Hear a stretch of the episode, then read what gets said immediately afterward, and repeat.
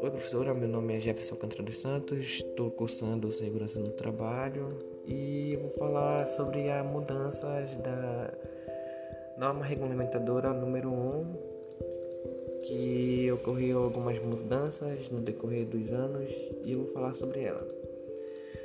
A importância da NR1 se relaciona a todos que prezam pela saúde e segurança no ambiente de trabalho a NR1 é a primeira das normas regulamentadoras do Ministério do Trabalho. E é esta norma que determina que as demais normas regulamentadoras relativas à segurança e medicina do trabalho são obrigatórias para todas as empresas.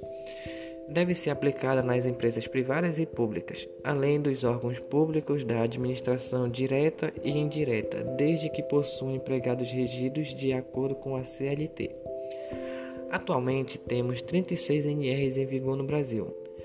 Eram 37 e uma delas foi revogada, sendo que as NRs de 1 a 28 foram publicadas em 1978 e as seguintes foram elaboradas ao longo dos últimos 25 anos.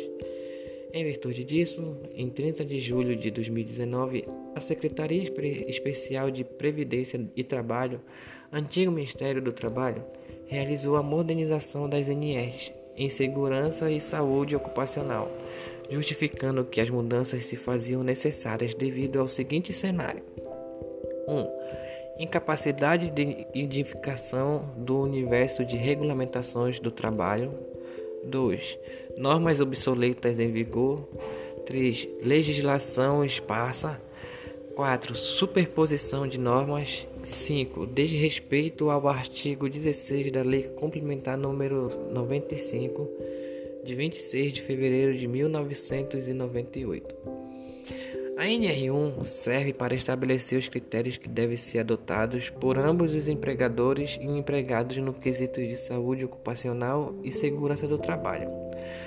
A NR1 teve recentemente uma grande alteração do seu texto a norma original foi criada em 8 de julho de 1978 pela Portaria 3214, mas recentemente, em 30 de julho de 2019, a NR1 passou por uma reestruturação na qual seu texto foi alterado visando a diminuição de, da burocracia e facilitando a implementação das normas para pequenas e grandes empresas.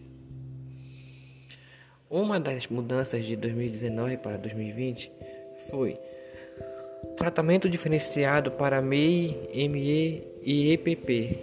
A nova NR1 estabelece que estas empresas se classificam em grau de risco 1 e 2, que declararem as informações digitais e não possuírem riscos químicos, físicos, biológicos ficarão dispensadas da elaboração do PPRA e do PCMSO. Como o sistema digital ainda é inexistente, o artigo 6 da portaria número 915 estabelece que, enquanto não houver sistema informatizado para o recebimento da declaração de informações digitais, o empregador deverá manter declaração de inexistência de risco no estabelecimento para fazer jus ao tratamento diferenciado. Outra mudança foi que as diretrizes e requisitos mínimos para a utilização da modalidade de ensino à distância e semipresencial. A nova redação inclui como anexo 2 este tema que já era abordado no anexo 3 da norma regulamentadora número 20. Segurança e saúde no trabalho com inflamáveis e combustíveis, revogando a portaria MTB número 872, de 6 de julho de 2017. Com esta alteração, as modalidades de ensino à distância e semipresencial passaram a ser permitidas a todas as capacidades da NE, desde que aplicáveis pensando na economia de tempo e de recursos, bem como no conforto dos seus colaboradores. A Setor Seguro recomenda os treinamentos à distância desde que realizados por uma instituição séria, reconhecida pelo mercado e cujo ambiente virtual de aprendizagem entenda todos os requisitos estabelecidos pela norma. Podemos perceber também que no sumário de 2020 entrou um novo artigo, que foi o 1.5, que fala sobre o gerenciamento de riscos ocupacionais.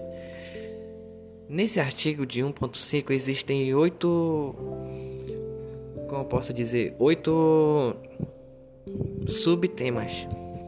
Que o primeiro é o dispositivo Neste item deve ser utilizado para fins de prevenção e gerenciamento de riscos, responsabilidades, processo de identificação e perigos e avaliação de riscos, controle dos riscos, preparação para emergências, documentação e dispositivos gerais do gerenciamento de riscos ocupacionais.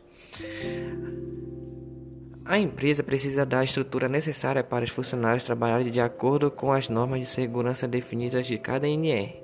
Isso envolve muito mais do que dar EPIs, mas engloba também exames médicos e outros tipos de assistência. Em resumo, a NR1 é a mãe das outras normas regulamentadoras. Isso é bom. Ela dá uma clareza maior sobre o que precisa ou não ser feito, por quem, em quais situações. O principal está em oferecer aos funcionários as condições apropriadas de trabalho e prezar pela segurança deles. O fim da NR1 diz que o descobrimento leva a consequências.